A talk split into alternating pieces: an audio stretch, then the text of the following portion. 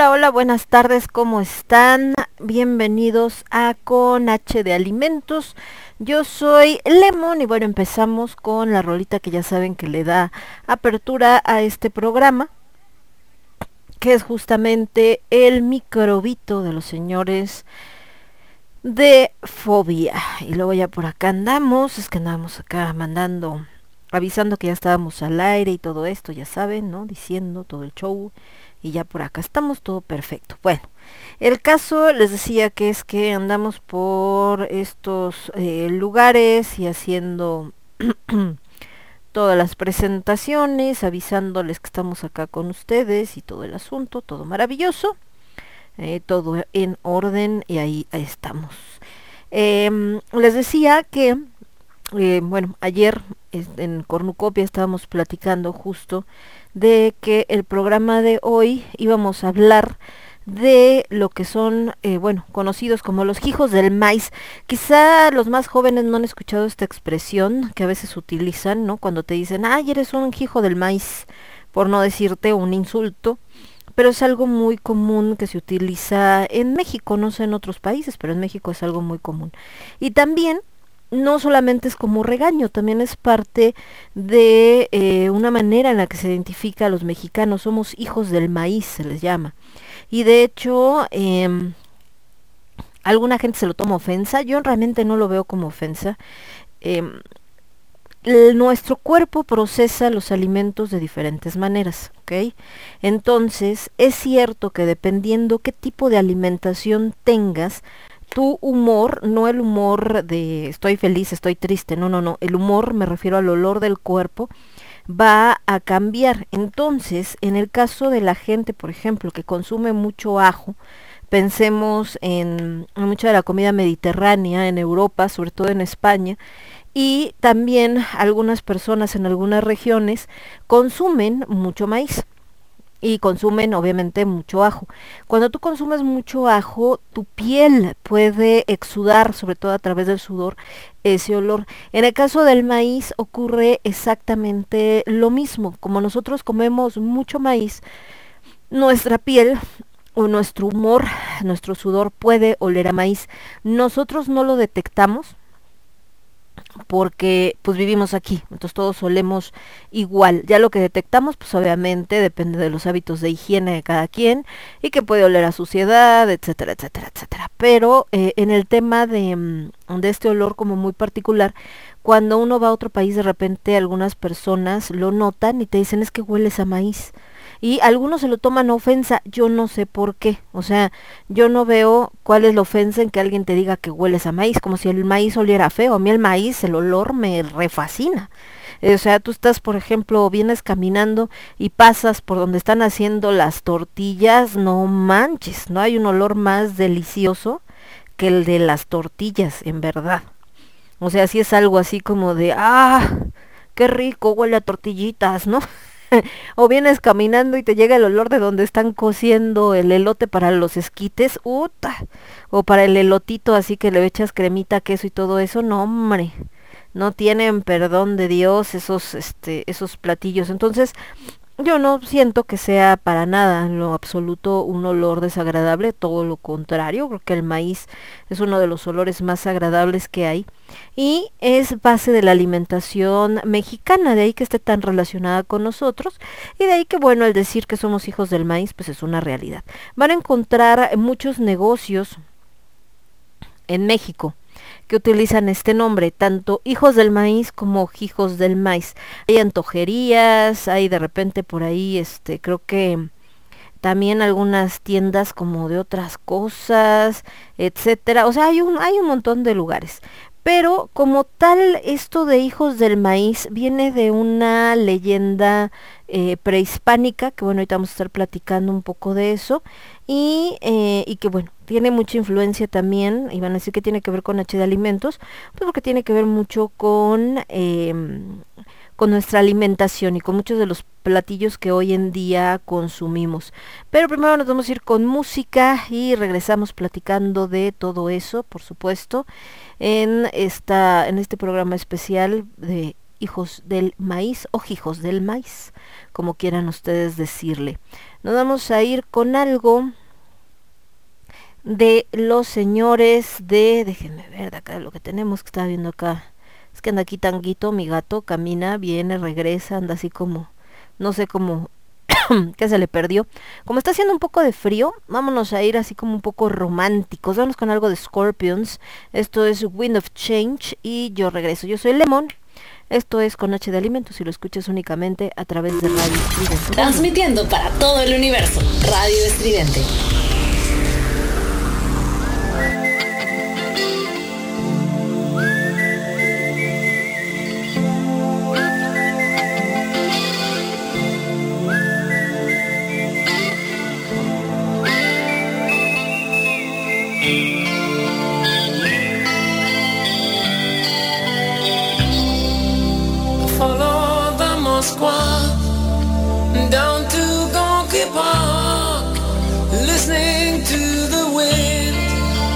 Change. An August summer night, soldiers passing by, listening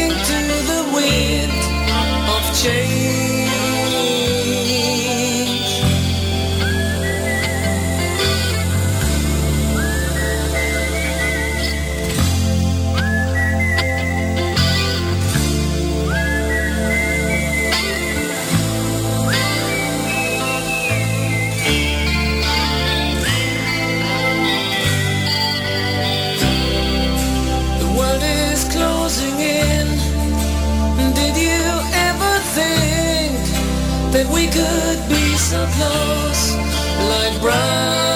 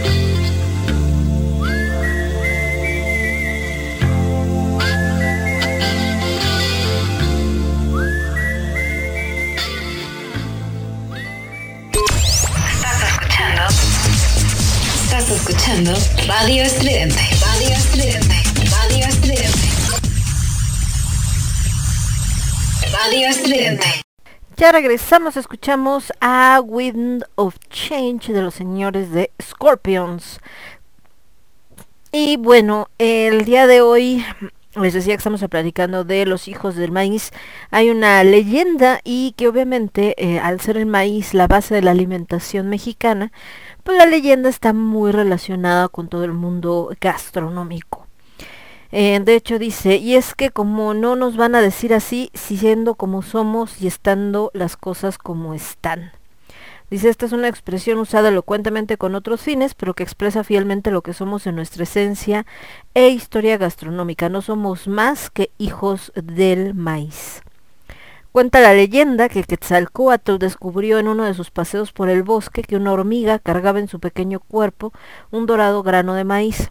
La siguió porque quería regalar a sus hijos la planta origen de este fruto y así descubrió su origen subterráneo encontró el lugar secreto en que se depositaba todo el maíz del mundo y que aún entonces era negado para los hombres. Para abrirlo contó con el apoyo del dios Nanahuatzin, quien lanzó su rayo de sol sobre la montaña para que brotaran de ella los mantenimientos.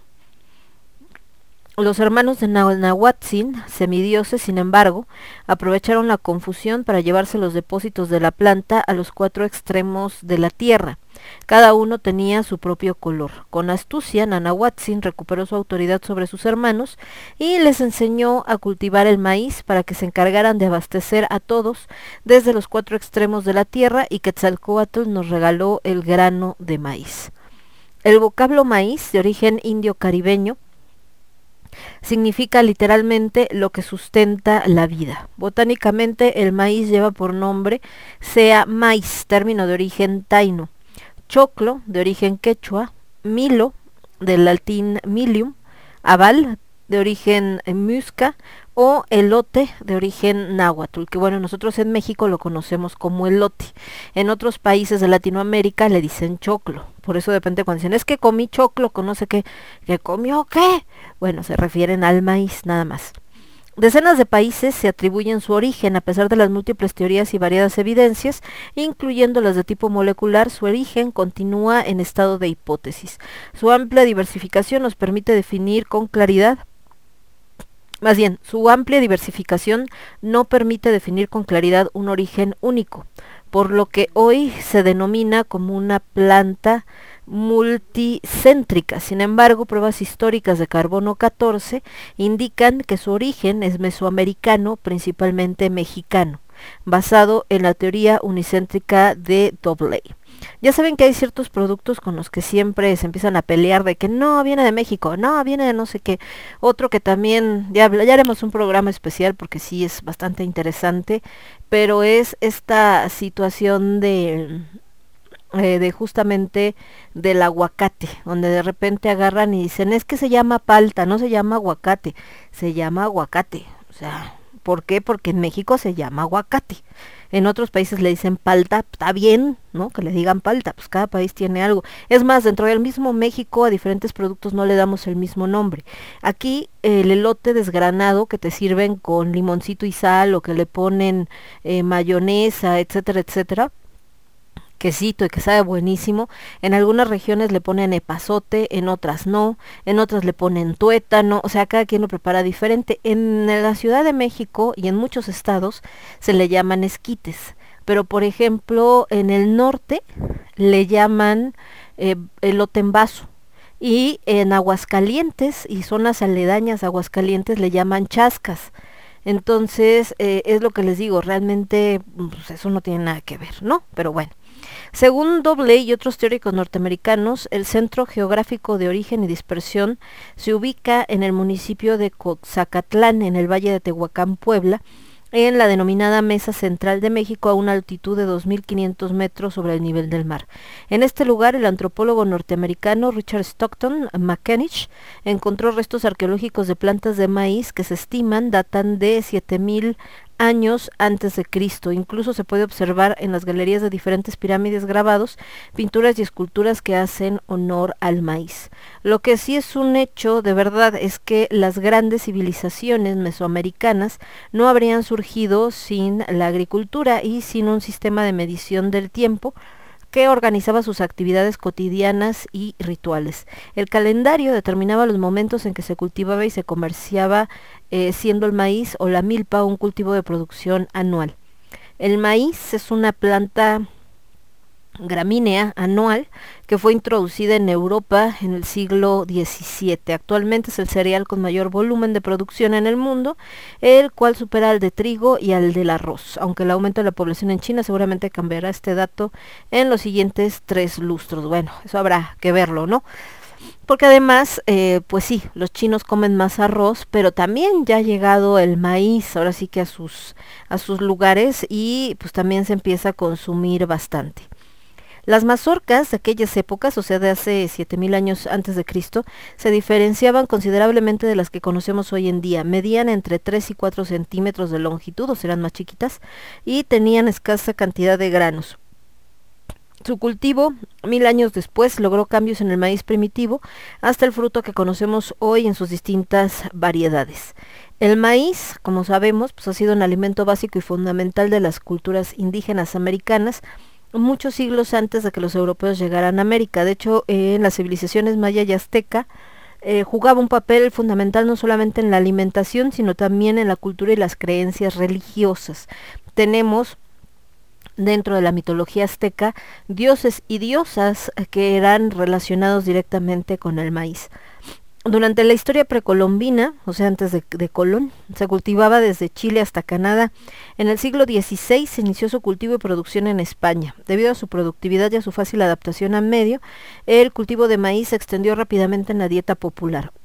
vale la pena resaltar que por su producción anual sirvió para comunidades nómadas y también sedentarias, es decir, para los pueblos que estaban establecidos y también para aquellos que pues, se iban moviendo de acuerdo a las estaciones. Durante los siglos XVII y XVIII, este, sí, 17 y 18, el cultivo se difundió de forma gradual por el resto de Europa, primero por los lugares de clima más cálido del Mediterráneo, para después incursionar en Europa septentrional. El maíz es el único cereal proveniente del Nuevo Mundo. Casi todos los cereales que nosotros conocemos, por ejemplo, la cebada, el trigo, etcétera, empezaron en Europa y de ahí a través de todo lo que fue estos procesos de conquista, de invasión de tierras y demás, fue que nosotros los conocimos. Por eso es que en México no se hacía pan, no como lo conocemos hoy. El pan blanco, el pan de dulce, o sea, toda esta parte de la bollería es resultado del México colonial, es donde de repente se combina eh, el trigo que trajeron con algunas recetas que había aquí en México de algunos dulces, etcétera, y es lo que conocemos hoy en día, pero realmente esa producción empieza allá.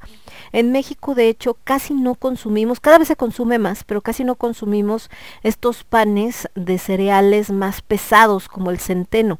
El pan de centeno, si ustedes lo han probado, no es un pan fácil de comer. Eh, es un pan de un sabor bastante fuerte y entonces mucha gente como que no le gusta tanto. Se empezaron a poner de moda porque es como muy chic, ¿no? Tu pan de siete granos y el de centeno negro y el de no sé qué, pero la realidad es que aquí no somos muy afectos a ello, nos gustan los panes de sabores más suaves. Eh, en Europa es al revés. ¿Por qué se da esto? Porque aquí los granos que nosotros cultivamos, pues eran finalmente eh, los que requieren pues bastante agüita para poderse desarrollar. En Europa, considerando que el agua no es algo que sobre, obviamente se desarrollaron ciertos alimentos y ciertos productos que pudieran conservarse durante mucho tiempo. ¿Por qué también? ¿Qué sucede en México? En México nosotros, por mucho frío que haga, no es así como que las megeladas. Ahorita con el cambio climático las empezamos a ver. De hecho, este relajo que traen con el limón, que subió de precio y que todo el mundo está diciendo de que, ay, sí, el gobierno, la no sé qué.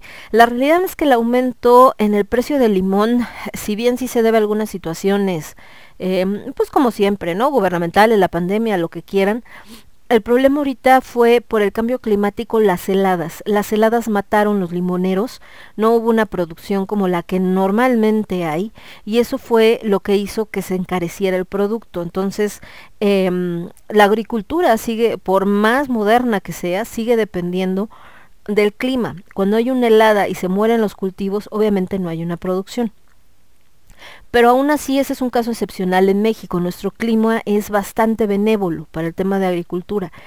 Entonces no tenemos estos inviernos como los europeos, donde caen eh, toneladas y toneladas de nieve y entonces te avientas un par de meses donde no crece pero nada, o sea, no hay manera, ¿no? O sea, las plantas están sepultadas en hielo y entonces no va a haber crecimiento de nada hasta la primavera. Entonces por eso es que los europeos pues desarrollaron más estos sistemas de hacer carnes curadas, lo que son el jamón serrano, el arenque, ¿no? El bacalao, etcétera, etcétera para que fueran productos que les duraran de que empezaba el invierno hasta que terminara el invierno y pudieran cultivar cosas frescas.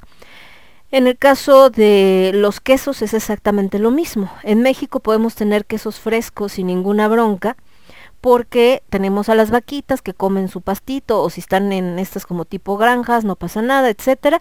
Tienes la leche fresca, haces el producto, lo vendes y tan tan. En el caso de Europa esta tradición de tener que conservar los quesos durante muchos meses, pues es por lo mismo. ¿Por qué? Porque las condiciones no permitían que tuvieras productos frescos, ya sea por los extremos calores o los extremos fríos, y entonces empezaron a desarrollar estos quesos curados, que saben muy fuerte, pero que por lo mismo de que tienen varios meses para este curarse, pues tú lo puedes tener guardado durante muchísimo tiempo y no se echa a perder, ¿no?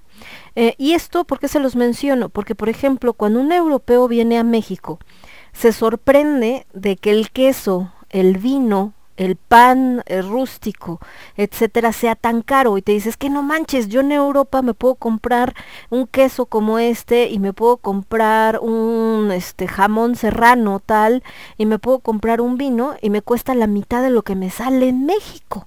¿Por qué, no? Si se supone que es al revés, que en México a ti con euros te tiene que salir más barato. Yo le decía, bueno, pero ¿cuánto te cuesta a ti en Europa comprarte una fruta fresca como tal, ¿no?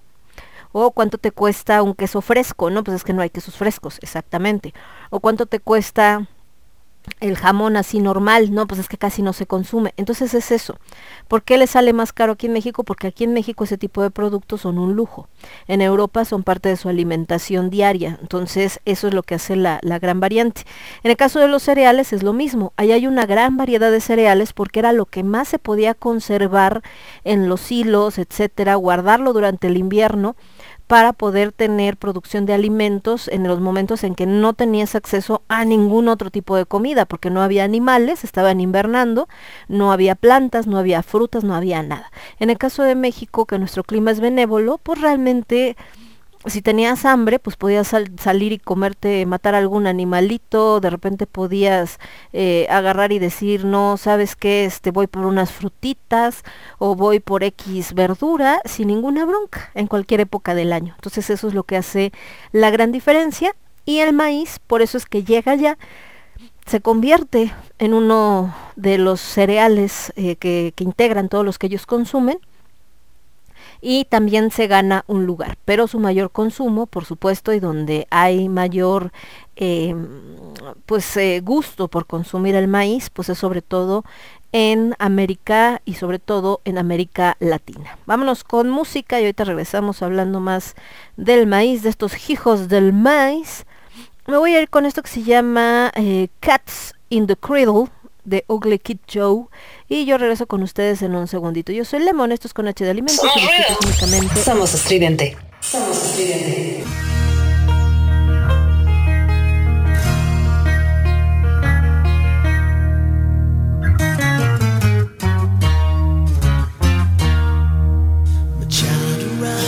The other day Came to the world in the usual way But there were planes to catch to walk while I was away. He was talking for a minute, and as he grew, he said, I'm gonna be like you, Dad. You know I'm gonna be like you.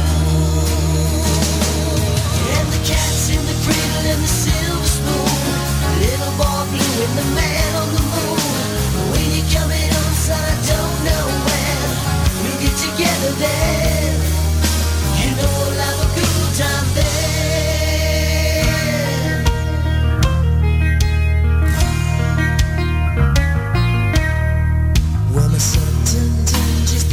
day. Said thanks for the ball. Yeah, come on, let's play. Could you teach me to throw? I said, oh, not today. I got a lot to do. He said, that's okay. And he, he walked away and smiled and he said, you know, I'm gonna be like him. Yeah, you know I'm gonna be like him.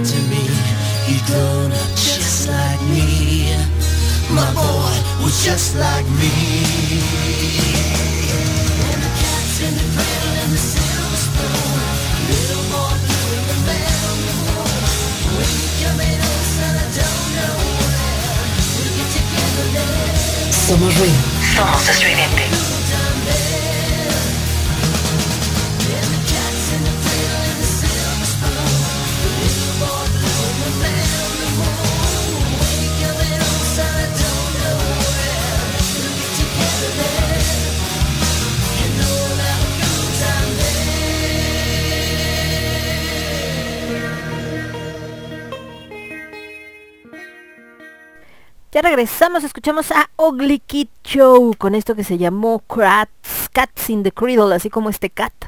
Que está aquí este cat.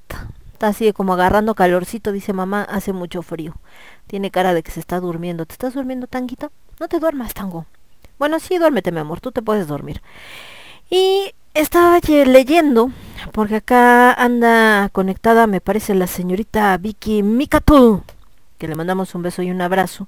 Vicky, por cierto, hablando ahorita de esto que decíamos de los cereales y demás, me decía, cocina del mestizaje, el trigo, dice, y creerás que más, eh, me creerás que en la dieta de la milpa no está considerado el amaranto como los cuatro fantásticos. Le digo que, ¿cómo? ¿Cómo crees? Creo que por allá también anda el niño Alucard. Eh, ahorita digo, vamos a hacer un, vamos a hacer un programa especial del amaranto, mi querida Vicky Micatul, y más vale que me mandes la información, señorita. digo, porque hay información mucha en la red, pero qué mejor que alguien que se dedica justamente a la producción de, digo, estamos hablando del maíz, pero el amaranto también es bien importante y creo que no se le ha dado el lugar que merece en México. Es un producto que también sale de nuestra tierra y que ahorita que está tan de moda esto de buscar eh, alimentación sana y todo este rollo y lo máximo, la verdad es que tiene una cantidad de propiedades que la gente ni se imagina. Y entonces, eh, pues a esto me refiero, o sea, necesitamos también empezar a reconocer nuestros productos porque es el colmo que mejor los consuman en otro lado y que la gente les dé valor en otro lado que nosotros aquí, cuando de aquí es, ¿no? O sea, mucha gente ha comido, este, seguramente ale- alegrías y toda este parte, pero eh, seguramente no, no, no creemos que tenga todas las eh, ventajas que tiene. ¿Cuál es el problema con el amaranto? Y de ahí viene el por qué se perdió. O sea, quizá el amaranto pudo haber llegado a ser incluso al mismo grado de importancia que el maíz ¿Cuál es la diferencia? Que el amaranto se usaba en los rituales aztecas. Y entonces nuestra queridísima Iglesia Católica prohibió el uso del amaranto porque no, lo usan los aztecas, entonces no se los des porque les recuerda y capaz que se levantan y aparte son cosas del diablo y así el amaranto se perdió durante muchos años. Bueno, seguimos con esto del maíz, ya estaremos platicando esto del amaranto porque creo que sí es importante y más porque es un cereal maravilloso. Em, les decía eh, que todo el maíz que se produce eh, es aprovechado para la fabricación de una gran variedad de productos. No solamente es lo que nos comemos como tal, o sea, no es el que te comas. De hecho, en muy pocos lugares es que se coman el maíz así como tal. De hecho, ha habido, y esa es la razón también por la que mucha gente de repente se avergonzaba de este rollo de que te digan que hueles a maíz o que somos hijos del maíz, porque les decían, ay, es que acá el maíz se los damos a los cerdos, ¿no? O a las vacas, ay, pues qué fino porque el maíz es delicioso, es para que te lo comas tú, si tú lo quieres desperdiciar dándoselo de comer a los animales, pues ese es tu problema. Pero bueno, dentro de la industria, otro de los usos que se le da normalmente al maíz, además de que es comestible así solito, pues, como el lotito sin broncas, es que se produce con él almidón, bebidas alcohólicas, eh, dulces, aceite comestible, edulcorante alimenticio, papel, pegamentos, cosméticos, forraje, levaduras, jabones, antibióticos, plásticos y hasta como combustible alternativo, aunque usted no lo crea. Dice que hoy la milpa o planta de maíz no sobreviviría si el hombre no la plantase y viceversa. Puede decirte, puede decirse que el hombre del Nuevo Mundo tampoco hubiera podido permitirse descuidar su cultivo, ya que era la materia alimenticia básica en toda América antes del descubrimiento de Colón. Es decir, eh, ya no es de estas plantas que pueden crecer así que porque voló y cayó en X lado y entonces crece. No, necesita forzosamente que si tú eh, quieres maíz, lo tienes que sembrar, no crece solo. Pero si no lo siembras y si no hay maíz, tampoco se sostiene la alimentación. Simplemente pensemos en México. ¿Qué comemos de maíz? Todo. Las tortillas, las gorditas, los eh, sopes. Si no hay maíz, no hay tortillas. Si no hay tortillas, no hay tacos. Así de simple. Y los del norte van a decir, ¿cómo no? Las tortillas de harina. Sí, pero no sabe igual. No hay manera que una tortilla de harina sepa igual que una tortilla de maíz. A mí, perdónenme, pero discúlpenme, pero lo único que me llego a tomar, a comer con tortilla de harina y eso así como de, ¡ah! a veces una quesadilla, pero prefiero las quesadillas con harina, eh, con tortilla de maíz. Y eh, pues los burritos y estas cosas que son como más norteñas, pero neta, no hay manera de superar los sabores que nos da, eh, los sabores que nos da el maíz, o sea, no hay modo. Em, bueno, estábamos en esto, perdón, me, me emocioné con esto de, de, lo que viene. Si no hay maíz, no hay tlacoyos, no hay gorditas, no hay picadas y se cae la cocina veracruzana. No hay este las bombitas estas que hacen también las gorditas que son buenísimas, o sea, no hay nada. El maíz es necesario. No no podemos vivir sin maíz. En México si nos quitan el maíz o el chile ya valimos burger.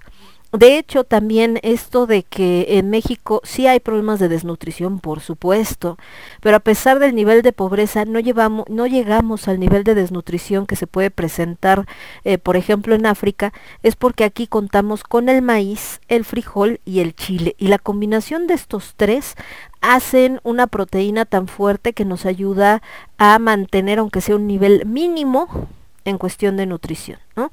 No es lo único, necesitamos otros refuerzos, claro, pero de que da una fuerza bastante importante, la da. Eh, siguiendo con esto les decía que eh, dice que la diversificación de cultivo y cosecha ha logrado no solo su evolución, sino también su mutación, que ya el otro día hablamos este rollo de los cultivos este como los de Monsanto y todo esto y que mucha gente está en contra por la manipulación genética, ¿no? Pero bueno, esa es otra historia. El maíz fue distribuido en tiempos precolombinos desde la ribera del río de San Lorenzo en América del Norte hasta el sur de Chile y desde el Caribe por la costa atlántica se expandió a Brasil y Argentina con los maíces Flint y catetos amarillos, anaranjados o colorados. Las corrientes migratorias permitieron el desarrollo de nuevas formas que han dado origen a más de 450 variedades registradas que hoy encontramos en nuestros mercados y en nuestras recetas. Ahí el día que hablábamos de, esto de los cultivos transgénicos era una de las quejas que tienen los defensores de las especies nativas de maíz y de otros productos, que los cultivos transgénicos desgraciadamente le han dado en la torre a todo este tipo de productos. Por acá mi querida Vicky dice que hay 64 clases de maíz, dice si mal no recuerdo. Ay, es que yo nada más conozco, fíjate, el maíz, el normal, el blanquito, bueno, no el normal, sino el más común, el blanquito. He visto el rojo, he estado con el que se hace precisamente la, la tortilla esta azul, que es el maíz que se ve como azulito verde y creo que ya, bueno, el cacahuacintle, que es este maíz así grandote, que también te lo venden en los esquites o en los elotes, con cremita, queso, mayonesa, que sale más caro, por cierto, y sabe buenísimo, y también se utiliza para el pozole, entonces, no, hay, y bueno, el maíz este como tipo gringo que no me gusta, que es el maíz dulce, el que es como amarillo, ese, guácala, ese sí paso, fíjense, sin ver. Bueno, eh, ¿Qué más nos dice? Algunos historiadores afirman que el maíz fue causa principal de la revolución industrial aplicada a la agricultura. Por él se multiplicaron los rendimientos por superficie cultivada y por él y para él se entiende la estabulación de los animales que empezaron a ser alimentados con piensos eh, suplementarios a la vez que estos animales producían el estiércol necesario para la planta creando un efecto cíclico en la alimentación humana y animal. También evidenció las carencias de la sociedad europea de la edad moderna, el mercantilismo y el incipiente capitalismo, y tal como afirmó Arturo Warman, se convirtió en un bastardo destinado a alimentar a los más pobres cosa que hasta la fecha no ha cambiado, con la excepción de que se consume en todas las esferas sociales. Siempre vamos a tener a ciertos alimentos marcados con este rollo de los estatus sociales, que es una de las estupideces más grandes del planeta, pero sucede, entonces mucho tiempo el consumo, por ejemplo, del pulque, el consumo del maíz, el consumo del frijol, eh, han sido tachados como, ah, es que eres pobre, ¿no? Porque por eso comes esas cosas. Eh, eh, porque si eres rico, entonces consumes productos que ni siquiera vienen de México, lo cual les digo es una gran tontería. No hay nada más delicioso, así seas dueño de una fortuna de 60 millones de dólares o si tienes 5 pesos en la bolsa, no hay nada más delicioso que un platito de frijoles calientitos, así como frijoles charros, ay, se me hace agua la boca, con tus tortillitas hechas a mano, tu salsita, ¿no? Así picante, de chile morita o de chile manzano, o del que tú quieras, habanero, jalapeño, etcétera. Y un quesito fresco así por ¡ah! Eso no lo tiene ni Obama, así se las pongo. Bueno, actualmente el maíz es sembrado en todos los países de América Latina y constituye con el frijol, calabaza y chile un alimento fundamental en toda América. La productividad del maíz latinoamericano es curiosamente bastante inferior a la de Estados Unidos y China, la cual se fundamenta en las características ecológicas y sobre todo climáticas que diferencian las dos zonas de producción. El maíz es un cereal de muy rápido crecimiento, pero que necesita una provisión abundante de insolación mucho mayor en el denominado cinturón del maíz o corn belt, donde las noches de verano son muy cortas. En Europa se cultiva una gran cantidad de maíz con fines alimenticios para el ganado estabilizado. De ahí es de donde viene esto que les digo, que muchos que se sienten bien acá, ¿no? que se les olvida el código postal y entonces ya se sienten de la high, dicen, es que el maíz lo comen los cerdos, güey. Es en Europa, carnal, porque allá comen otras cosas. Pero aquí en México, yo que voy a andar desperdiciando mi maíz para dárselo a una vaquita, no hombre, ¿qué te pasa? Si yo me lo puedo comer acá bien rico en un pozolito, o me lo puedo comer acá bien chido en unos esquites, o lo puedo hacer masa para hacerme un tlacoyito, o sea, no, no hay manera, ¿no? Dice que su consumo humano nunca ha llegado a generalizarse como lo hizo en las Américas y en África.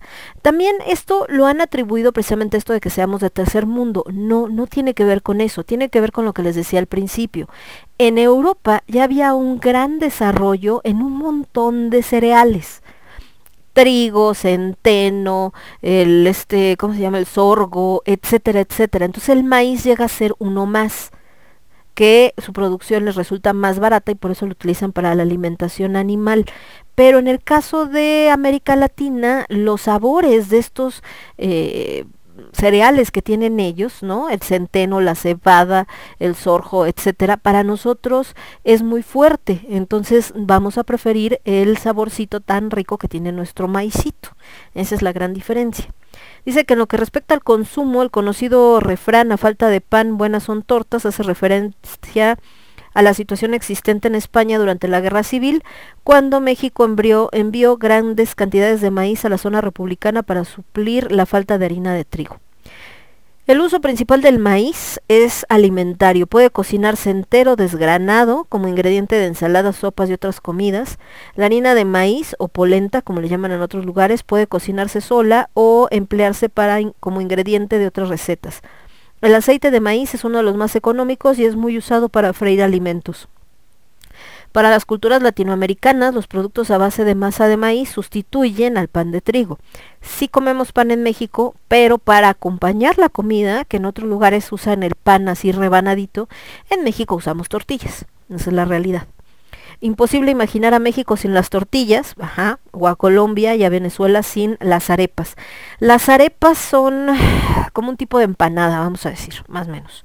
También Argentina tiene estas empanaditas. México, Guatemala, Sudáfrica, Zimbabue, Zambia y Malawi encabezan la lista de los principales consumidores de maíz, con un promedio de consumo per cápita superior a los 100 kilogramos al año. El promedio general de otros países latinoamericanos y africanos oscila entre los 20 y los 50 kilogramos al año, mientras que en altos países de Europa y Asia el consumo promedio por persona varía entre los 5 y los 19 kilos al año. En la cocina latinoamericana tiene participación importante en diversos platos como tortillas y diversos platillos hechos con ellas como tacos, enchiladas, burritos, chilaquiles, quesadillas, eh, locro, sopa de cuchuco, choclo o chocolo, estos hablando de en otros países de Latinoamérica, arepas, sopa de lote, hay una crema de lote, ah, qué rico, crema de lote. Em, sopa paraguaya, cachapas, ayacas, ayaquitas, sopes, gorditas, tlacoyos, tlayudas. A comer banana con los abachados que vengo muy crudo. Ay, me acordé de la canción de Tintán. Eh, tlacoyos, tlayudas, guaraches, molotes, esquites, tamales y humitas. El maíz frito es un producto reciente que se vende bajo diversas marcas como una alternativa a las papas fritas o cacahuates. Ah, sí, también. No sé si han visto, aquí en Ciudad de México, no sé en otros estados, ahí me dirá mi querida Vicky, eh, venden, perdón, el grano del maíz, pero seco, así como si fueran cacahuates, hagan de cuenta, y lo venden los oaxaqueños. Eh, aquí en México se, en ciertas zonas, empezó a haber muchos estos como carritos de, como camionetitas que traían productos de Oaxaca, y entonces traen quesillo, que está buenísimo, traen queso canasto, un montón de cosas, ¿no? Y entre todas esas chunches que traen, crema y bueno, chorizo, etcétera, traen eh, pues estos como botanas, entonces traen gomitas, traen este cacahuates enchilados con sal, etcétera, etcétera, y traen granos de maíz, les digo así tostados como si fueran cacahuatitos, y les ponen diferentes mezclas. Yo uno que he probado que me gustan mucho tienen una mezcla como de como de sólidos de leche que tienen sabor a queso y la verdad están bien buenos. Entonces también esto que dice que, que se han buscado también así el, el maíz. Luego también acá nos dice que eh, dice de igual forma en ciudades costeras se consumen ampliamente las tostadas. Sí, bueno, en épocas, por ejemplo, cuando tenemos estos de mm, fiestas mexicanas, unas o, alguna fiesta de la casa, tostaditas de tinga, de pata, las tostadas de pata, todo esto pues no puede faltar. Em, dice, las, bueno, las tostadas son tortillas semiplanas sobre la que se añaden verduras y guisados a bases de pollo, carne de cebrada, cerdo, ceviches, snack, entre otros. Eh, ¿Qué sería de empresas como Frito-Lay y Kellogg's sin el maíz? Pues se mueren. Todo lo que ustedes, eh, más, hasta esas botanas que se consideran fast food o que se consideran chatarra como los fritos, pues están hechos de maíz. y de hecho tienen eh, en la empresa, eh, me acuerdo cuando alguna vez trabajé con Sabritas, en la planta que tienen en el norte 45, en la colonia Vallejo, aquí en la Ciudad de México, tienen una máquina enorme que hace la nixtamalización del maíz, lo compran así tal cual de los agricultores, ahí lo nixtamalizan y bueno, lo convierten en los productos que después compramos en las tienditas. Y bueno, Kellogg's, pues las azucaritas no existirían, ¿verdad? Sin el maíz. Ah, en Panamá se consume el, el, maíz de diversas formas. Tamales, ah, los tamales. Tamales, bollos y un refresco llamado chicheme, elaborado con maíz cocido, agua, azúcar y leche, canela y que puede ser consumido frío o caliente. Órale, son interesantes, ese no lo he probado. Chicheme. Mm, habrá que buscar la receta. El maíz inflado con aire caliente y azucarado se conoce en Argentina como tutuca. No se debe confundir con las palomitas a las que se les llama pochoclo, pororo o pururu en quechua. También las palomitas no existirían sin el maíz. ¿Cuántas palomitas se consumen en México? Y no nada más en los cines. A partir de que empresas como Actu y todas esas empezaron a sacar eh, este tipo de productos, pues ahí te lo comes, ¿verdad? Y también en Estados Unidos el consumo de palomitas pues es bastante alto. Hasta el hongo que se hospeda en la mazorca y en el grano se usa el llamado huitlacoche o cuitlacoche que acompaña varios platillos en la dieta mexicana. Este desgraciadamente no es tan común, de hecho me daba mucha risa en el norte porque, bueno, ni tan norte, en Guadalajara, cuando llegaba yo a revisar las tiendas en aquellos rumbos, eh, como Walmart maneja como que todo tiene que ser igual en todas sus tiendas, que son una estupidez también, pero bueno, ¿no? Es como dar por hecho que todo el mundo se comporta igual en todos los estados, cosa que no es cierto. Hay ciertas cosas que se comen en el norte que no se comen en el centro ni en el sur y viceversa, por supuesto. Bueno, en nuestro caso, eh, el huitlacoche o cuitlacoche se come mucho en el centro o sea, se come mucho en la Ciudad de México y en los estados del sur de la República. Pero en el norte casi no lo consumen, o sea, no es algo como que les llame mucho la, la atención, ¿no? Entonces cuando les llegaba, como parte de que no es que lo pediste, sino lo tienes que vender sí o sí, terminaba pues tirándose, ¿no? Pues no les diría echándose a perder porque ya es un hongo, pero acababa tirándose porque la gente no lo consume. Lo veían y decían, ¿qué es eso? Es que están vendiendo este elotes echados a perder. No, señor, no, señora, no sea ignorante. Se llama cuitlacoche. Y sabe bien bueno, por cierto, con quesito. Em, pero bueno, ¿qué más nos dice? Em, no solo el maíz es base de alimentos en lo que respecta a bebidas, el atole, por ejemplo, es una bebida caliente a base de maíz. Otro ejemplo es la chicha en Sudamérica, que es un fermentado. O también es posible beberlo en el tejuino. A ese sí lo he probado, es un gusto adquirido. No me gustó el tejuino, pero se consume un montón, sobre todo en algunas regiones. A mí me tocó ver que lo consumen muchísimo en Jalisco, ¿eh? el tejuino, pero cañón. Y bueno, el atole, en la mañanita, cuando estás muriendo ahorita que está haciendo tanto frío, echarte un atolito caliente con estos sabores y luego aparte acá con tu tamalito o los que les gusta la guajolota, que es la torta de tamal, what? No, hombre, otra cosa. En tierras incas se produce el maíz morado, del cual se produce una bebida no alcohólica llamada chicha morada. En otro campo, el maíz tiene usos farmacéuticos y medicinales, dados sus principios activos, que son sales de potasio, flavonoides, fermentos taninos, eh, fermentos, perdón, taninos, trazas de aceite esencial, alantoína, ácido salicílico en un punto 3%, lípidos acompañados de esteroles, betacitosterol, y en las semillas se encuentra mucho el, almidón. Son abundantes ácidos grasos, poliinsaturados, oleico, linoleico, palmítico y esteárico, aminoácidos como lo, eh, también los carotenoides y la dextrina. Las barbas o cabellos o pelos de la mazorca del maíz se usan en la herbolaria para el tratamiento de diversas enfermedades. Algo que platicábamos el otro día es que en algún momento se confundió el crecimiento y el avance de la tecnología y que somos eh, bien acá, bien este eh, modernos con que tenías que dejar atrás los métodos tradicionales que se usaban, por ejemplo, para las curaciones. Entonces, eh, en lugar de estudiarlos y ver por qué se usaban en, en, la curación de ciertas enfermedades, mucha gente simplemente los descartó. Hoy en día, afortunadamente, se están dando cuenta como de, ah, no, mira, pues sí, sí sirven, pues claro que sirven.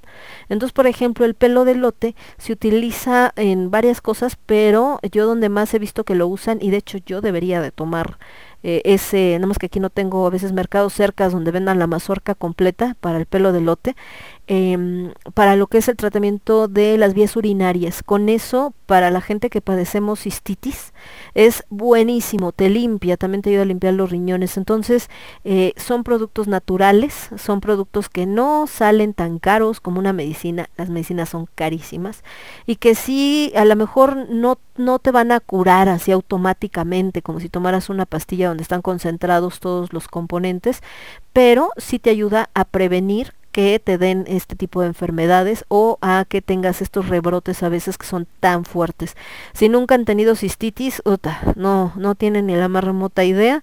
Si la han tenido, saben de lo que les hablo y el tomarte un juguito de arándano o un tecito con pelo de lote para evitar que te dé eh, sale mucho más barato, muchachos, y es mucho menos doloroso porque no no sé otras enfermedades, pero esa sensación que da la cistitis no es dolorosa, sino lo que le sigue y es insoportable. Pero bueno, vámonos con música y regresamos con más del maíz. Me voy con esto de Extreme, esto se llama More Than Words. Yo soy Lemon, esto es con H de Alimentos y lo escuchas únicamente a través de Radio Estridente. Transmitiendo para todo el universo, Radio Estridente.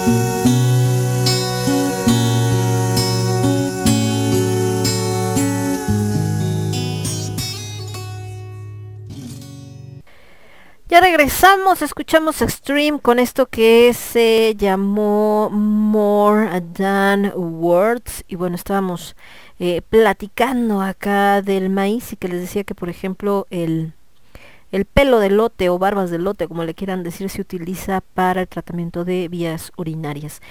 Otros usos que se les dan al maíz, por ejemplo, la hoja seca, que también se le llama totomoxtle, se usa eh, como fibra para tejidos con los que se hacen canastas, sombreros, bolsas, alfombras y tapetes. Otros artesanos hacen flores artificiales, coronas, muñecos con las hojas de maíz pintado a mano y la misma hoja seca se puede incluir en la materia seca del compost.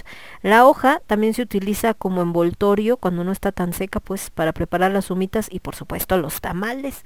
Esos tamales que se hacen aquí en el centro de la República Mexicana y en otros estados van adentro de la hoja del- de maíz, ¿no? Las hojas se usan frescas o secas dependiendo del tipo de humita, dulce o salada y el tipo de tamal. Por supuesto, también hay tamales que se envuelven con la hoja de plátano, pero ese es otro tipo de tamal, el tamal oaxaqueño. A finales del siglo XX, el aceite de maíz se empieza a usar como biocombustible, este famosísimo biodiesel, ya que a partir de los restos del alcohol anhidro que, se, que mezclado con bajos porcentajes de gasolina se emplea como carburante. De igual forma, el maíz contiene un biocarburante derivado del bioetanol, que es el ETB, etil ter butil éter, caracterizado por mezclarse fácilmente con la gasolina. Se le añade a esta para aumentar el índice de octano, evitando así la adición de sales orgánicas de plomo. A principios del 2003, la empresa DuPont presentó el primer polímero conseguido a partir de maíz.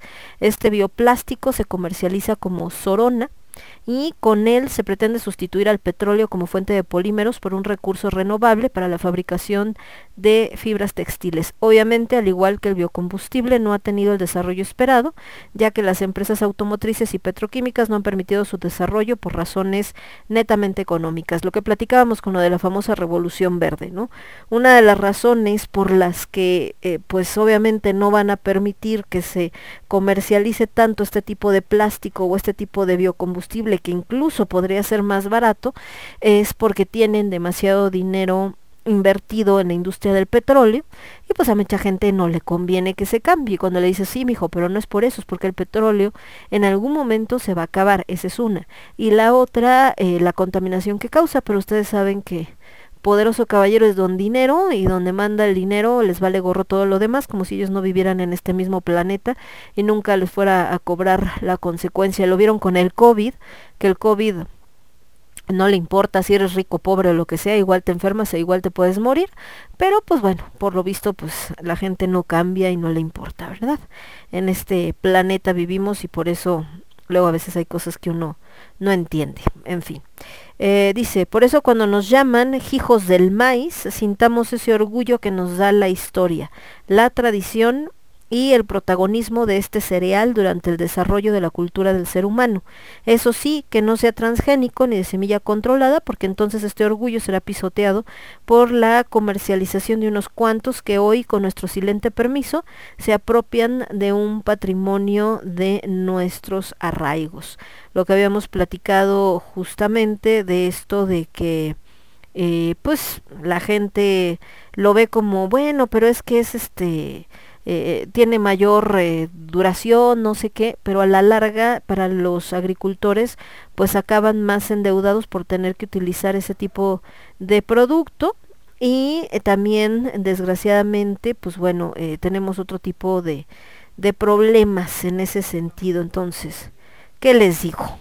ese es otra, otro problema en fin ¿Qué más tenemos acerca del maíz? Decía, como bien decía Vicky, hay muchísimos tipos, ¿no? Que algunos han ido desapareciendo, otros todavía los tenemos con nosotros afortunadamente y que eh, pues para todo el mundo nos representa uno de los mejores alimentos que podemos tener. Podemos vivir sin muchas cosas, pero sin el maíz no.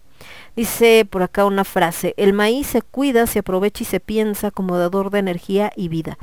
Todo lo reúne la mata del maíz, niña, adolescente, señorita. Esto aquí a qué se refiere, ¿no? Señorita, señora. El maíz se cuida, se aprovecha y se piensa como dador de energía y vida. Todo lo reúne la mata del maíz, niña, adolescente, señorita y señora. Dice, la madre del maíz cambió su forma de paloma y adaptó la humana la presentó, le presentó al muchacho sus cinco hijas, que simbolizaban los cinco colores sagrados del maíz, blanco, rojo, amarillo, moteado y azul. Como el joven tenía hambre, la madre del maíz le dio una olla llena de tortillas y una jícara llena de atole.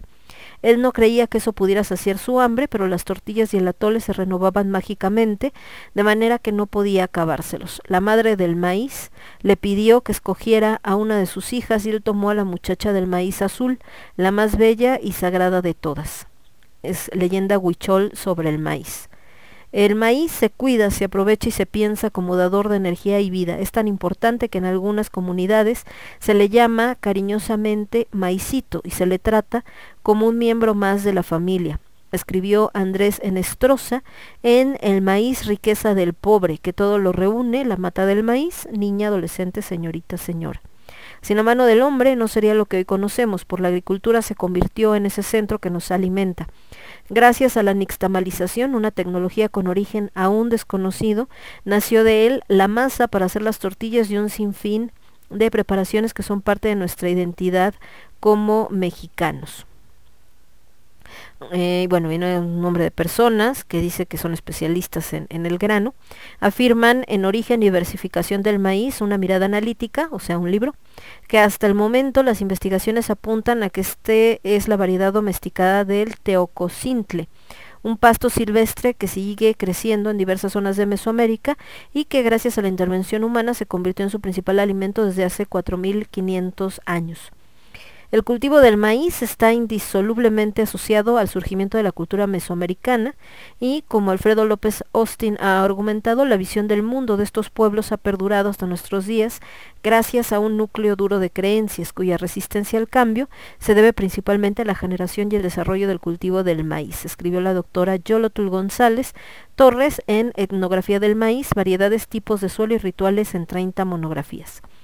No solo es parte de los alimentos cotidianos, sino de los rituales que sustentan la razón de ser de nahuas, totonacos, mixes, zapotecos, sinacantecos, mayas, guaves, tarahumaras y muchas otras comunidades indígenas.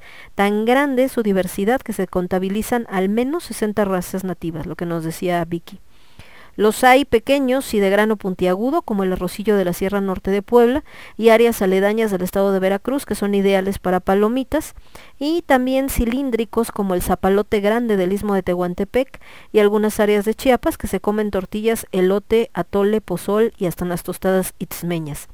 También los hay sagrados como el bofo, originario de los pueblos Huixarica o Huichol de Nayarit y Cora de Durango. Sus mazorcas alargadas y grano multicolor parecen pintados con barro y se come en pozole y galletas, guajatole, atole fermentado y hervido, guachales, que son elotes secados y granos rehidratados en guisos, y tesguino, así como también tiene usos ceremoniales. Y sí, se dice maíz nativo. Edelmira Linares, maestra en biología por la Facultad de Ciencias UNAM y miembro del Sistema Nacional de Investigadores, adscrita al Jardín Botánico del Instituto de Biología UNAM, enfatizó que no es maíz criollo, pues los criollos eran los españoles nacidos en México, los hijos de españoles con un sentimiento nacional y estos granos son mexicanos desde la raíz. Cada región ha seleccionado sus razas de acuerdo a la ecología del lugar, los gustos de las personas, según su cultura y el ciclo agrícola que tienen. Por ejemplo, los rarámuris en Chihuahua cuentan que el apachito se apura y es precoz porque aunque le lleguen las heladas tempranas, crece. Los de Oaxaca y Chiapas tardan más de ocho meses por su tipo de clima. Por eso no podemos hablar del maíz como una categoría genérica, hay que verlo desde la diversidad y la comprensión de su vastedad y valor. Para poder entenderlo hay que acercarse no solo a los investigadores que lo estudian, sino a las personas que lo aprecian en día a día. Y bueno, viene acá pues más precisamente esta parte de la simbología del maíz que dice no sé leer ni escribir y el maíz es muy importante porque cuando no tenemos nada que comer, mientras lo tenga él no me preocupo, con él no me falta nada. Aunque no tenga nada de dinero, siempre pienso que al cabo tengo maíz y voy a hacer en corundas, que son muy de Michoacán, unos cuadritos como tamales cuadraditos que se ponen en una salsita de jitomate y saben bien buenos. Voy a ir al molino, lo muelo con metate y siempre tengo tortilla. Lo doro, lo hago al comal con huevo, queso chile o salsa. Dijo Benedicta Alejo, cocinera purépecha originaria de San Lorenzo, que hace de la comida, poesía y patrimonio. Ejemplos como el anterior sobran para hablar de la valoración y simbolismo del grano. Los, los totonacos de Coahuitlán, al norte de Veracruz, se deben alimentar con maíz para la fuerza contó la maestra Elizabeth Peralta, quien ha investigado con meticulosidad esta zona. Y ese mismo significa, esa misma significación de él como algo poderoso para el cuerpo y el alma la expresó la cocinera zapoteca Reina Mendoza en Teotitlán del Valle, quien lo cocina con esa misma entrega para continuar con el flujo continuo de energía vital en términos de la doctora Catherine Good. La vida gira alrededor del cultivo y el cuidado, la recolección y la transformación del grano, que es sustento del balance de las poblaciones y sus actividades. Es ritual y es mensaje, es cohesión y es sabor. Conlleva técnicas, utensilios y costumbres en las que nada es gratuito, como ese constante sonar de cohetes que escuchamos en las fiestas de los pueblos.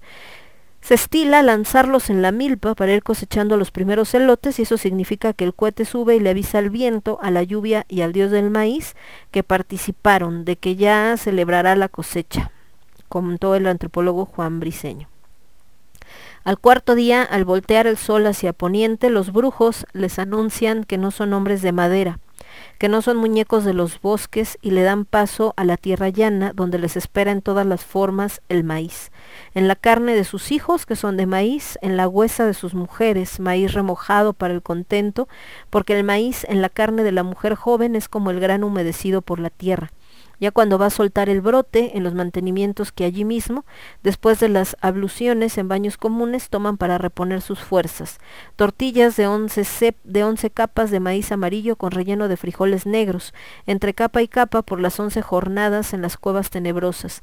Pixtones de maíz blanco, redondo sol, redondos soles con cuatro capas y relleno de rubia flor de ayote corneto, entre capa y capa por las cuatro jornadas, de la tierra evaporándose y tamales de maíz viejo, de maíz niño, pozoles, atoles, elotes asados, cocidos, escribió Miguel Ángel Asturias en su novela Hombres de Maíz.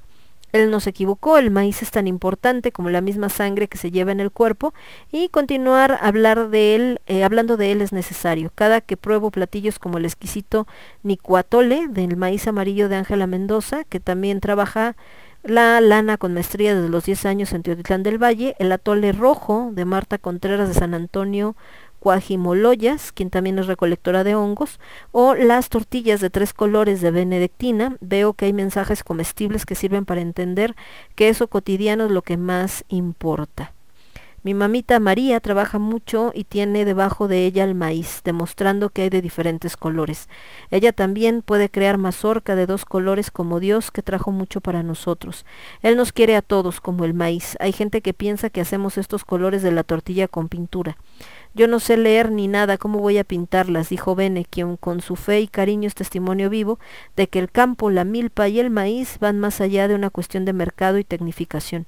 Hay de por medio un bagaje cultural que viene de muchas generaciones atrás y eso debe protegerse. Y bueno, este, estas se fijan es como una nota sobre el maíz, pero con un tono, por supuesto, más eh, poético incluso, donde habla también pues de, de, la milpa, ¿no? que es base de la cultura y donde se siembran las plantas que se van a comer durante muchos años. Obviamente otros productos que se generan, ¿no? como las flores de calabaza, las calabacitas, o sea, ya aparte de, del tema de, del maíz nada más y eh, pues también esta parte de que es muy importante para cada una de nuestras eh, regiones esta parte del maíz y que em, ya integrando esta parte que hablábamos pues del tema de los eh, de los transgénicos y todo este rollo, porque sé que los maíces híbridos dan de 13 a 15 toneladas, pero no se les agregan fertilizantes porque los campesinos no tienen dinero ni para el abono y que bueno, esto hace que va cambiando, lo que habíamos platicado en algún momento de esto de, de la revolución verde, que tiene grandes ventajas, pero también desgraciadamente tiene grandes desventajas. Dice, nuestros antepasados usaron muy acertadas tecnologías para mejorar sus cultivos usando la selección de semillas en cada cosecha. Vino después la selección a través de la polinización planeada de maíces con maíces. Estos procesos están presentes en la naturaleza. Hoy la ciencia ha dado lugar a nuevas tecnologías, entre ellas la de los organismos genéticamente modificados o transgénicos. En esta técnica se combinan y transfieren genes de diferentes organismos, bacterias, animales, hongos y hasta virus, de manera permanente a las plantas o animales que se quieren hacer transgénicos, lo que violenta procesos en que la naturaleza llevarían millones de años o sencillamente serían imposibles de ocurrir. Con esto se abren muchas incertidumbres, riesgos, peligros. Se trata de métodos biotecnológicos relativamente recientes cuyas consecuencias aún se desconocen. Y bueno, nos vamos a ir con más música y regresamos hablando de este maravilloso producto eh, que es base de nuestra alimentación, que es el maíz. Esto es Texas, con esto que se llama So in Love with You. Y yo regreso con ustedes en un segundito. Yo soy Lemon, esto es con H de Alimentos y lo escuchas únicamente a través de radio. Estás escuchando Radio Estridente.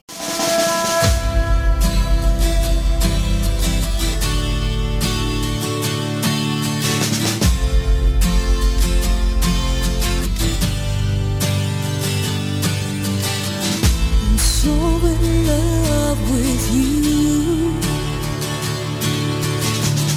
I'm so in love with you Whether it's right or it's wrong, I'm too weak to be strong. I'm so in love with you. Will you say you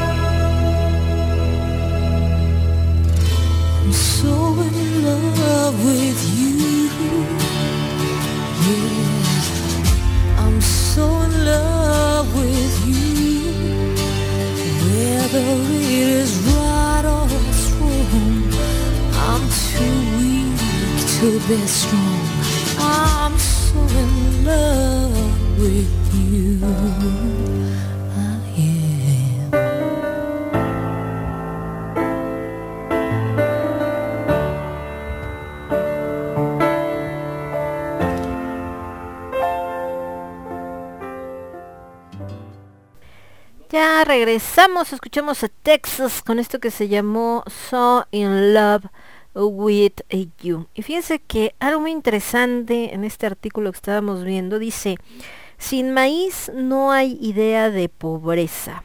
Eduardo Galeano dijo alguna vez que confundimos la grandeza con lo grandote y en ocasiones se cree que las comunidades indígenas son pobres o atrasadas comparadas con nuestra idea de modernidad, inserta en un sistema económico con un contexto cultural muy distinto basado en el intercambio y acumulación de bienes y en la propiedad privada.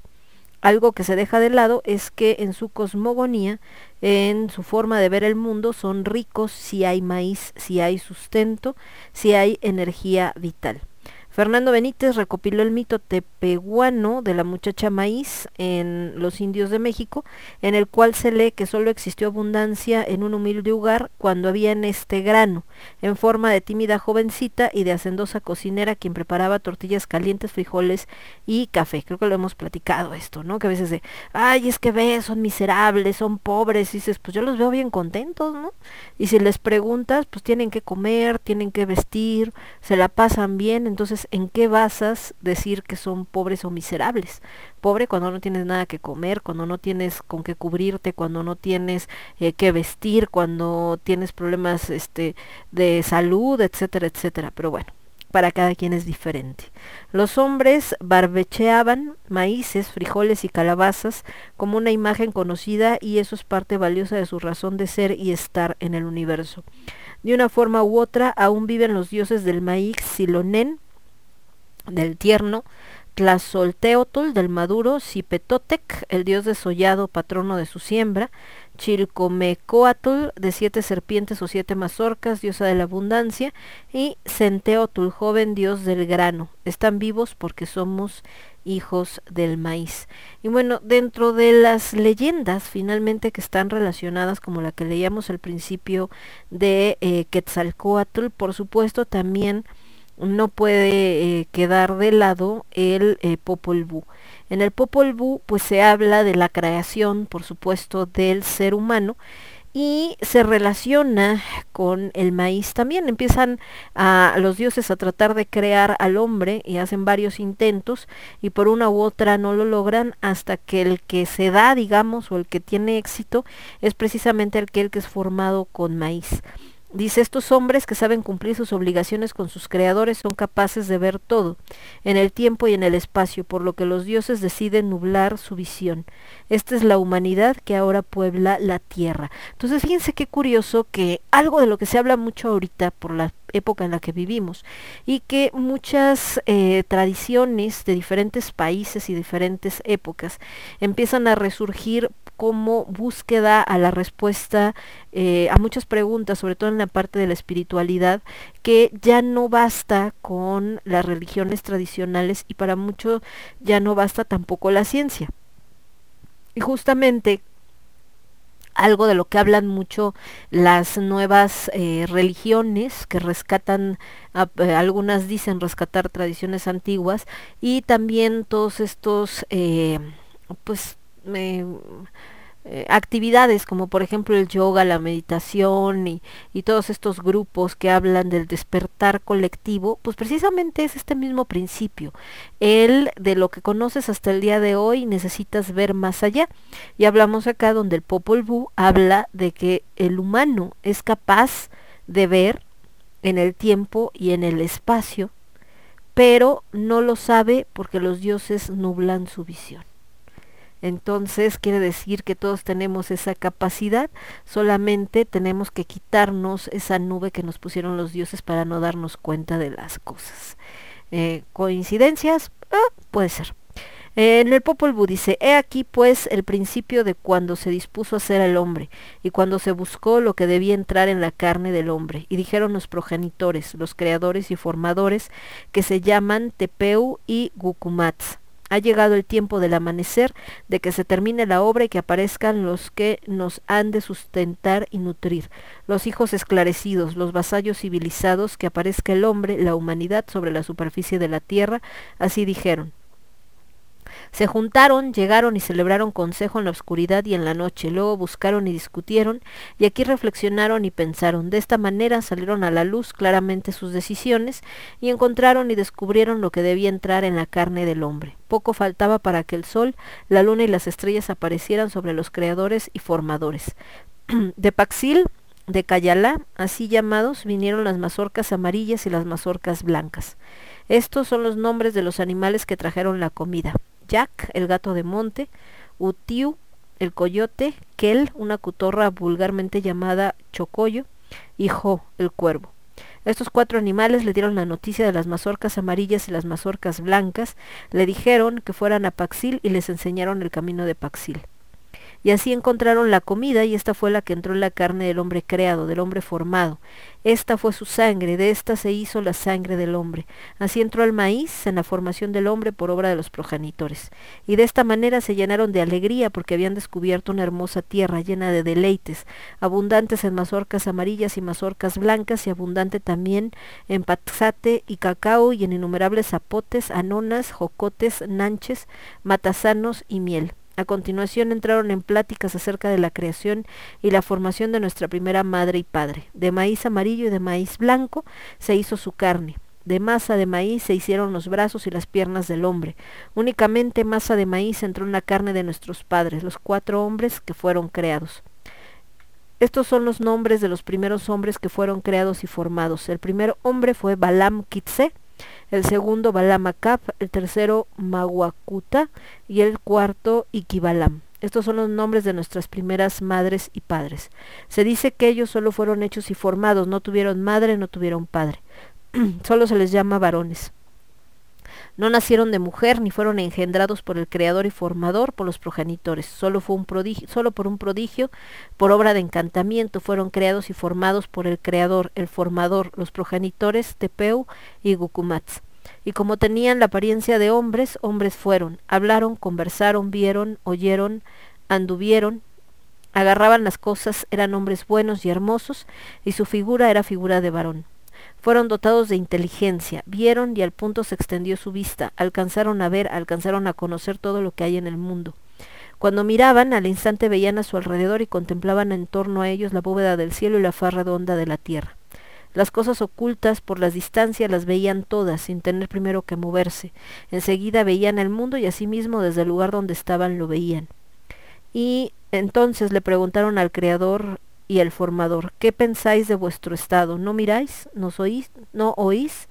¿No son buenos vuestro lenguaje y vuestra manera de andar? Mirad pues, contemplad el mundo, ved si aparecen las montañas y los valles, probad pues a ver, les dijeron y enseguida acabaron de ver cuanto habían, había en el mundo. Luego dieron las gracias al Creador y al Formador. En verdad os damos las gracias dos y tres veces. Hemos sido creados, se nos ha dado una boca y una cara. Hablamos, oímos, pensamos y andamos. Sentimos perfectamente y conocemos lo que está lejos y lo que está cerca. Vemos también lo grande y lo pequeño en el cielo y en la tierra. Os damos gracias pues de habernos creado, oh Creador y Formador, por habernos dado el ser, oh abuela nuestra, oh nuestro abuelo. Dijeron dando las gracias por su creación y formación. Pero el Creador y el Formador no oyeron esto con gusto. No está bien lo que dicen nuestras criaturas, nuestras obras. Todo lo saben, lo grande y lo pequeño, dijeron, y así celebraron consejo nuevamente los progenitores. ¿Qué hacemos ahora con ellos? Que su vista solo alcance a lo que está cerca, que solo vean un poco de la faz de la tierra. No está bien lo que dicen. ¿Acaso no son por su naturaleza simples criaturas dichuras nuestras? ¿Han de ser ellos también dioses? Y si no procrean y se multiplican cuando amanezca, cuando salga el sol, y si no se propagan, así dijeron. Refrenemos un poco sus deseos, pues no está bien lo que vemos. Por ventura se han de igualar a nosotros, sus autores, que podamos abarcar grandes distancias, que lo sabemos y vemos todo. Entonces el corazón del cielo les echó un vaho sobre los ojos, los cuales se empañaron como cuando se sopla sobre la luna de un espejo. Sus ojos se velaron y solo pudieron ver lo que estaba cerca. Solo esto era claro para ellos. Y bueno, vámonos con más música y regresamos. Nos vamos a ir con Driving with the Brakes On de Del Amitri. Yo soy Lemon, esto es con H de Alimentos y lo escuchas únicamente a través de Radio Estridente. Transmitiendo para todo el universo. Radio Estridente.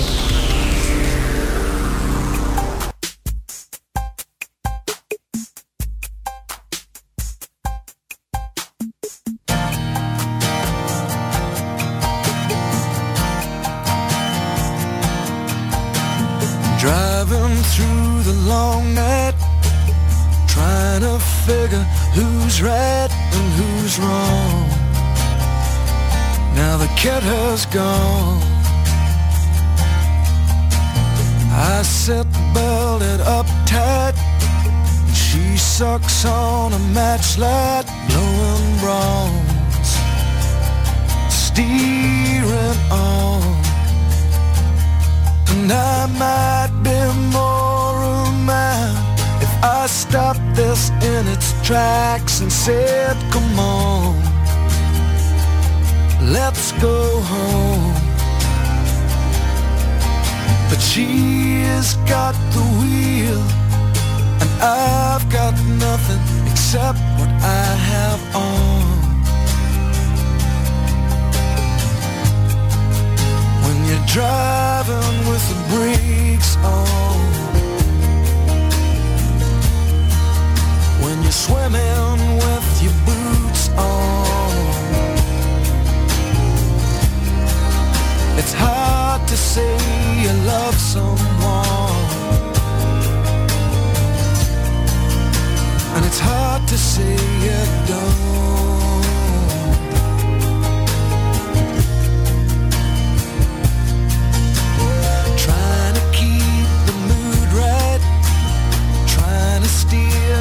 Conversation from The thing we've done. She shuts up the ashtray I say it's a long way back now She just yawns and we might get lost someplace so desolate that no one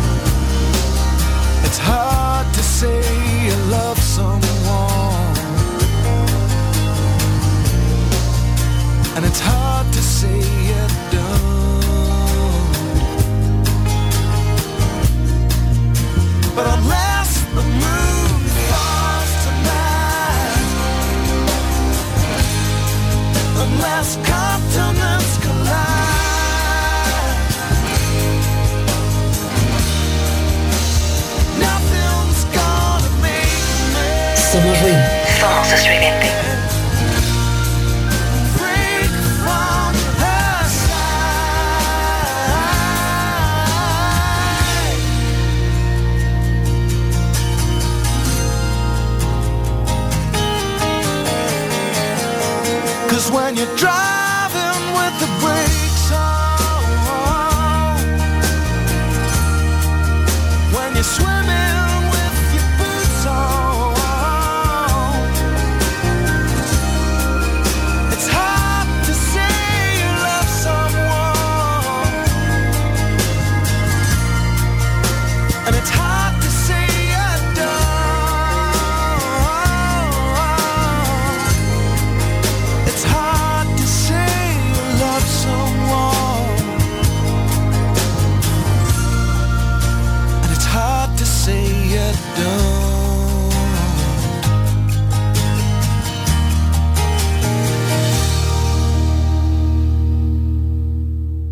Ya regresamos, escuchamos a este, pues justamente a Del Amitri con Driving with the Brakes On. Y estamos platicando de esto que dice el Popol Vuh. Fíjense que este rollo de por qué los dioses, después de varios intentos, eh, crean al hombre finalmente con éxito del maíz, pero también este rollo donde dicen, ay no, no pueden ver igual que nosotros, no pueden ser igual que nosotros, entonces hay que darles, hay que limitarles la visión. Hay una obra que ya habíamos mencionado del Premio Nobel de Literatura guatemalteco Miguel Ángel Asturias, que precisamente se, se llama El hombre, Hombres de Maíz y viene del el mito de la creación del hombre, precisamente por parte de los dioses mayas en el Popol Vuh. Como tal, eh, esto que, que les leí, que fueron fragmentos del Popol Vuh, pues son dos dioses aburridos finalmente, ¿no? Coculcantepeu, que dicen, vamos a ser unos seres que nos adoren, este, que nos este, sirvan, ¿no? Y porque si no nos adora nadie, pues como que no, como que no funciona muy bien el asunto. Entonces, previo a lo que les decía, separan la tierra y el mar, crean la vegetación, la silvestre, la que podía cultivarse para dar de comer, crean a los animales, pero cuando empiezan a crear los animales y quieren que los adoren, pues se dan cuenta de que solamente hacen ruidos ininteligibles, se enfadan y los condenan a que se alimenten unos de otros, ¿no? Entonces dicen, no, esto no sirve, tenemos que crear un ser superior que tenga como que más mente y corazón para que sirvan para nosotros y no sé qué, que sean capaces de adorarnos y que además puedan llevar la cuenta de los días. Ellos eran muy así como de la cuenta de los días los mayas, ¿no? Entonces el, asunto. Eh, a partir del, dice por acá, el primer intento de hombre se hizo a partir de barro, pero fue un fiasco. No se tenía en pie, cuando llovía se deshacía y además era incapaz de hablar y reproducirse, por lo que descartaron el prototipo, que parece ser fue reutilizado por el dios de los judíos y tuneado por la mitología grecorromana, donde el hombre también tiene un origen mineral, aunque en vez de barro se hace a partir de piedras. Sí, pues sí, ¿no? Que Dios hace el hombre a partir de barro primero. Em, la cuestión es que Kukulcán y Tepeu descartaron la materia inorgánica y para la versión 2.0 del hombre utilizaron madera. La cosa pareció funcionar mejor, se tenía en pie, hablaban y se reproducían, pero no tenían alma ni memoria. Y esto era un problema ya que no recordaban quiénes fueron sus creadores. Esto molestó mucho a los dos dioses, que consideraron que los hombres de madera eran muy desagradecidos y pensaron aquello de criar cuervos, de eso de crías cuervos para que te saquen los ojos. Así que hicieron borrón y cuenta nueva, mandaron un diluvio universal y mataron casi a todos. Aquí, ¿a qué les recuerda el diluvio universal, verdad? Para matar a los hombres de madera. Parece que el diluvio universal aparece en todas las culturas y en todas las religiones.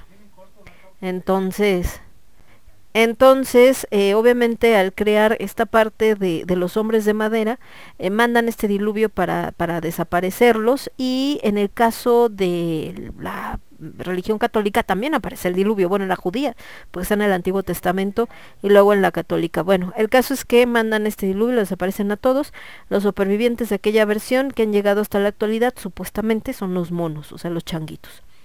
Después de tantos fracasos, los dos dioses cambian la estrategia y tratan de utilizar como punto de partida la más preciada de sus creaciones, de estas plantas, que era justamente el maíz. A partir del maíz blanco moldean la figura humana y con el maíz rojo hacen su sangre. Y esta fue la versión que finalmente funcionó. Dice, por cierto, ahora que hay tanto debate sobre la modificación genética, los transgénicos y tal, creo que Cuculcán y Tepeu fueron unos precursores, hacer un hombre a partir de maíz.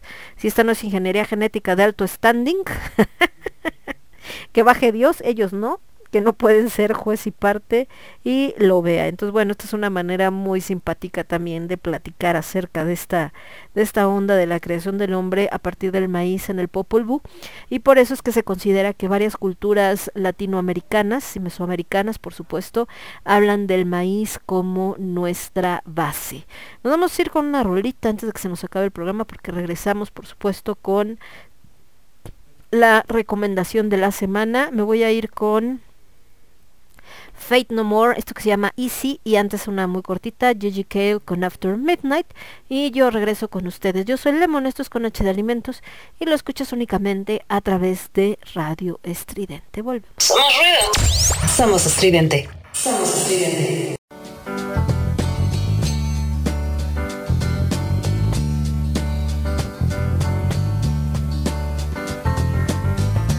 After midnight, We're gonna let it all hang out.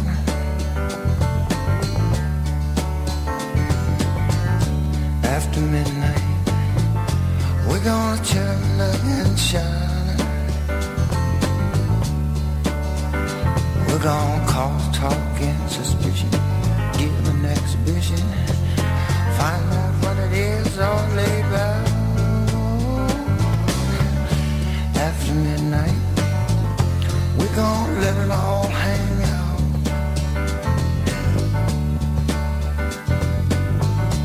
After midnight, gonna shake your tambourine.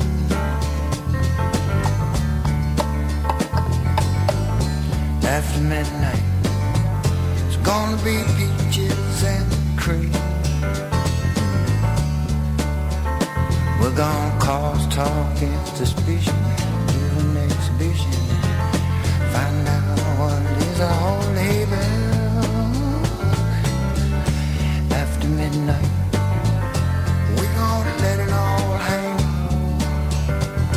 Somos ruido. Somos estridente.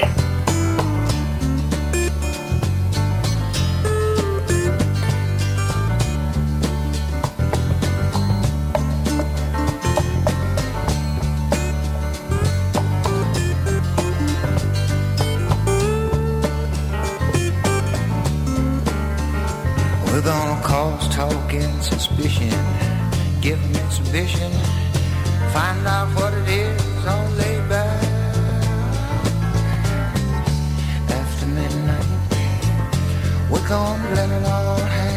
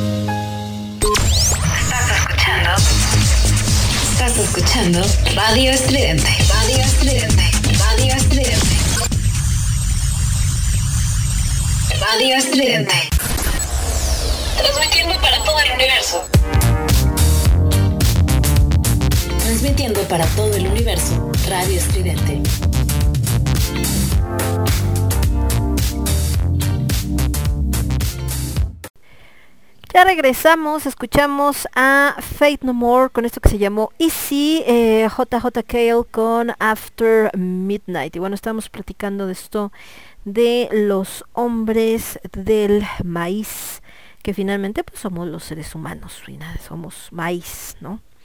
Eh, en el caso de la cultura mesoamericana y eh, latinoamericana en México. Por eso es que el maíz, pues bueno, hasta el día de hoy, a pesar de la conquista, de todo lo que ustedes quieran, fue un producto que no solamente no se dejó de consumir por parte de los eh, mexicanos, sino formó parte del México colonial, se fue formando parte también de la cocina ahora llamada mestiza y también la comida eh, criolla incluso y llegó y traspasó fronteras. Hay ciertos productos que se consumen directo en otros países que también son de origen mexicano. En el caso del maíz veíamos que en Europa, como ellos tienen muchísimos tipos de granos, pues realmente el maíz es más como un tipo de alimentación eh, animal, pero pues eso no le quita el valor a nuestro producto. Además, cuando los europeos, eso es porque ellos no quieren hacer tortillas, ¿verdad? Con el maíz. Pero la realidad es que cuando vienen a nuestro país y prueban los tacos y prueban las tortas y prueban eh, todo lo que tenemos y las gorditas y todo este rollo, bueno, se quieren volver locos porque les encanta el producto. Entonces, la verdad es que nosotros ahí eh, pues sí tenemos una gastronomía privilegiada que no cualquier país la tiene. Entonces afortunadamente esto es una maravilla. Por otro lado, en lo que hablábamos de la recomendación del día. Es esta sección donde hablamos de algún restaurante o lugar donde podemos eh, comer en México, en la Ciudad de México, en el Estado de México, o también pueden ir a otros estados. En mi caso, bueno, durante muchos años anduve por casi toda la República Mexicana, pero pues si les hablo, no sé, de los restaurantes en los que comí en Cancún, por decirles algo, pues a lo mejor ya ni existen, ni más ahorita después de la pandemia, hace mucho que no salgo a otros estados de la República. En los que sí estuve como más eh, presente es en Jalisco, que es donde tuve oportunidad de, de ir. Fíjense que en Jalisco, el otro día que hablábamos la semana pasada de mm, un restaurante eh, que está en la Santa María y también tiene otras dos sucursales que se llama Tomate y Albahaca, que es cocina fusión mexicana con italiana. Eh, justo hay un restaurante que vende pizzas también, entre muchas otras cosas, pero uno de sus platillos principales es la pizza que está en Guadalajara. En Guadalajara tiene varias sucursales, no sé si está en otros eh, municipios, bueno, puede ser que sí, porque en Guadalajara es, Guadalajara es una metropolitana, entonces Guadalajara es uno, después está lo que es este Tlaquepaque, Zapopan, etcétera, etcétera. Entonces por eso puede ahí hacer como más eh, variantes. Pero a lo que voy es que eh, en el caso de, eh, de lo que es Guadalajara y la zona metropolitana, hay una serie de restaurantes que se llaman Black Albaca. Curiosamente, se llama tomate y albahaca, bueno, este se llama Black Albaca. Black Albaca tiene un corte muy juvenil, es así muy como para ir con los cuates. Sobre todo los fines de semana es muy común que vayan a echarse alguna chela o los cócteles eh, alcohólicos, ya saben, ¿no? Que se echan para acá para estar echando despapaya y todo el asunto. Y entonces, eh, pues va mucho por ese, por ese tenor. Entonces, en Black Albahaca, uno de sus platillos principales, les decía, es la pizza. Tienen un- una serie de pizzas bastante interesantes. Eh, yo tuve oportunidad de ir un par de veces. No es un lugar tan caro, tiene unas bebidas refrescantes sin alcohol también muy buenas, tipo como estas sodas italianas.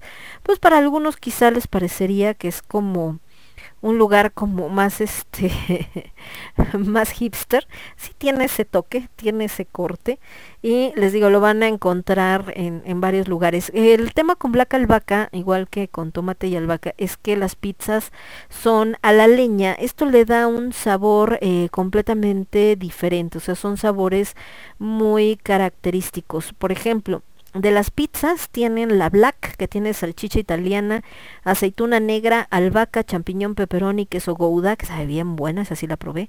Margarita y quesos, ¿no? La margarita es la que tiene queso mozzarella y gouda, jitomate y albahaca fresca, y la de quesos es mezcla de queso gouda, queso de cabra, mozzarella, durazno, frutos rojos y albahaca. Tienen una, una pizza también que se llama pastor, obviamente tiene carne al pastor, salsa taquera, aderezo de cilantro, cebolla, rábano, eh, piña fresca y queso gouda. La mexicana que tiene láminas de rib eye acompañadas de chorizo, rebanadas de jalapeño, cebolla morada y queso gouda. Y obviamente también, como en todas, esta posibilidad de que armes tu pizza. También a los que les gustan los mariscos, pues tienen pizza de camarón, que tiene camarón morrón, jitomate, cherry, eh, cebolla morada y queso gouda. Em, serrano, que es jamón serrano montado sobre una cama de manzana. Granny Smith, un toque de queso de cabra.